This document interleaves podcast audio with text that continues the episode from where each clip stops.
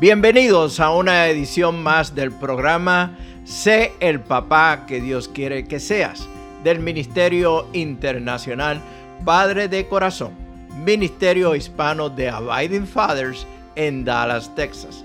Para información del Ministerio Padre de Corazón, se pueden comunicar por mensaje de texto o voz al número de teléfono 214-533-7899.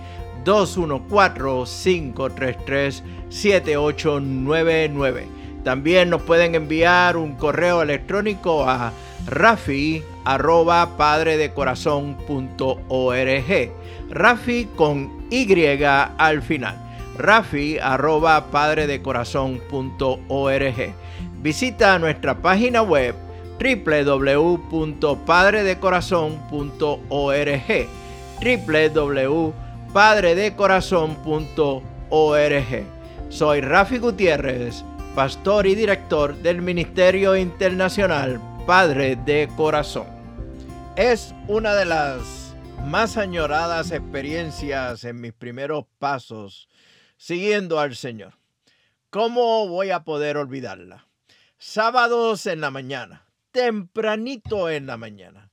Me uní a mi buen amigo y hermano en la fe a desayunar contemplando el mar Atlántico y compartiendo nuestras experiencias de la semana y lo que aprendíamos de la Biblia. El desayuno, café, pan y pescado acabadito de pescar frito. Mi amigo vivía frente al mar Atlántico en una villa pesquera de mi pueblo natal, Aguadilla, Puerto Rico. Su papá era pescador de profesión. Cada mañana regresaba a la salida del sol con la pesca del día. A mí me tocaba llevar pan fresco que compraba en una panadería camino a la casa.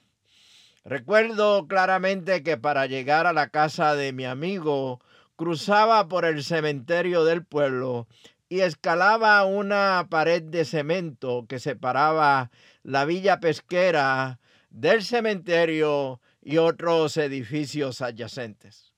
Al llegar a la casa, el aroma de café fresco se me mezclaba con el olor a pescado frito. Nos sentábamos a platicar en el balcón o portal de la casa de madera, observando la preciosa bahía de mi pueblo. No había teléfonos inteligentes, ni tabletas, ni computadoras. Nuestra principal distracción consistía en perdernos en la misma creación de Dios. La mamá de mi amigo llegaba con el desayuno, café, pan y pescado frito tempranito en la mañana. Experimentábamos destellos de la gloria de Dios. Claro que sí. ¿No es eso experimentar un desayuno en la presencia del Creador del mar Atlántico, la tierra y los cielos?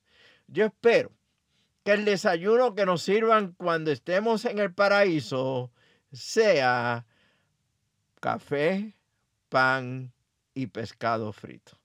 El Evangelio de Juan nos presenta una escena donde el pescado es el plato principal un día temprano en la mañana. ¿Te acuerdas lo que dije sobre la industria de la pesca en aquellos tiempos? El pescado era parte del alimento básico del imperio romano. Escucha lo que dice el discípulo amado en el capítulo 21, los versículos del 9 al 14. Cuando llegaron, encontraron, encontraron el desayuno preparado para ellos, pescado a la brasa y pan. Traigan algunos de los pescados que acaban de, de sacar, dijo Jesús. Así que Simón Pedro subió a la barca y arrastró la red hasta la orilla. Había 153 pescados grandes y aún así la red no se había roto. Ahora Acérquense y desayunen, dijo Jesús. Ninguno de los discípulos se atrevió a preguntarle quién eres. Todos sabían que era el Señor. Entonces Jesús les sirvió el pan y el pescado. Esa fue la tercera vez que se apareció a sus discípulos después de haber resucitado de los muertos. Podemos hablar tanto de este pasaje bíblico. Hay tanta riqueza en el mismo que necesitaríamos varias ediciones más de este programa para por lo menos intentar cubrir todo lo que nos dice Juan en estos seis versículos. Me encanta cómo lo expresa la nueva tradición viviente. Cuando llegaron, encontraron el desayuno preparado para ellos. Pescado a la brasa y pan. El desayuno ya estaba listo. Escuchen el menú. Pescado a la brasa y pan. Es como tomado directamente del menú de un restaurante gourmet. Y lo es. El anfitrión, el mesero, el dueño del restaurante es Dios mismo hecho hombre. ¿Qué faltaba en el desayuno? Bueno, podemos decir que un buen cafecito puertorriqueño o cubano. Sería un buen complemento y lo es. Pero la realidad es que si Jesús estaba presente, tenemos todo lo que necesitamos. Ok, volvamos a la escena. Los discípulos estaban disfrutando de un rico desayuno en la presencia misma del Señor que los había llamado tres años atrás a que le siguieran.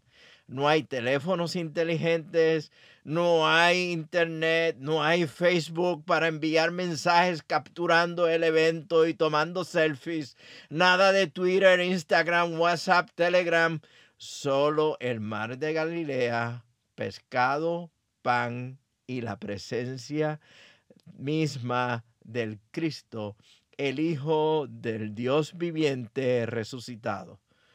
Yo quiero estar allí. Me hubiese gustado allí. Aunque mire, aunque me toque una sardinita con un pedacito de pan, yo quiero estar allí. Entonces viene la pregunta a Simón Pedro. Simón, hijo de Juan, ¿me amas? ¿Me amas más que estos? Me imagino la reacción de los otros discípulos dejando de comer para escuchar la respuesta de Pedro. Sí, Señor, contestó Pedro, tú sabes que te quiero. Varios meses atrás compartí con ustedes que el idioma griego tiene por lo menos tres palabras o términos para amor. Eros, fileo y ágape. Juan al escribir su evangelio toma el cuidado de hacer distinción en la conversación de Jesús con Pedro de las palabras fileo y ágape. Fileo describe el cariño afectuoso compartido por amigos miembros cercanos de la familia. Para los griegos, fileo era altamente considerado como profunda conexión emocional entre personas. Ágape, por el contrario, no es asunto de emoción, pero decisión. Es amor incondicional. Es amor que habla de lealtad. Es el amor que ama a Dios sobre todas las cosas, ama al prójimo como uno mismo y ama, y escúchenme bien, a los amigos y a aquellos que consideramos enemigos por igual. Las primeras dos veces Jesús utilizó la palabra ágape al preguntarle a Pedro si le amaba. En la tercera pregunta Jesús utilizó la palabra fileo. Tres veces Pedro utilizó la palabra fileo al contestar la misma pregunta del Señor. Sí, es muy cierto. Podemos hacer referencia del hecho de que Jesús le preguntó tres veces a Pedro si le amaba con las tres veces que Pedro negó a su maestro. Pero aquí viene la pregunta, ¿por qué Juan? se tomó el cuidado de incluir estas dos palabras, fileo y agape, al capturar la conversación entre Jesús y Pedro. En programas anteriores te mencioné que lo más probable estos pescadores del mar de Galilea eran conocedores del idioma griego, idioma de negocios y cultura en aquellos tiempos. Por lo tanto, podemos decir que para los que estaban en aquel desayuno, ellos entendían la diferencia de ambas palabras. Yo no estoy de acuerdo con algunos comentaristas bíblicos y o maestros de la Biblia que dicen o pasan por alto esta diferencia o dicen que no tienen significado. Si el discípulo amado Juan tuvo el detalle de incluir estas dos palabras, debe tener significado. ¿Qué tal? ¿Te unes conmigo a un desayuno con cafecito, pan y pescado a la brasa. Te espero en la próxima edición.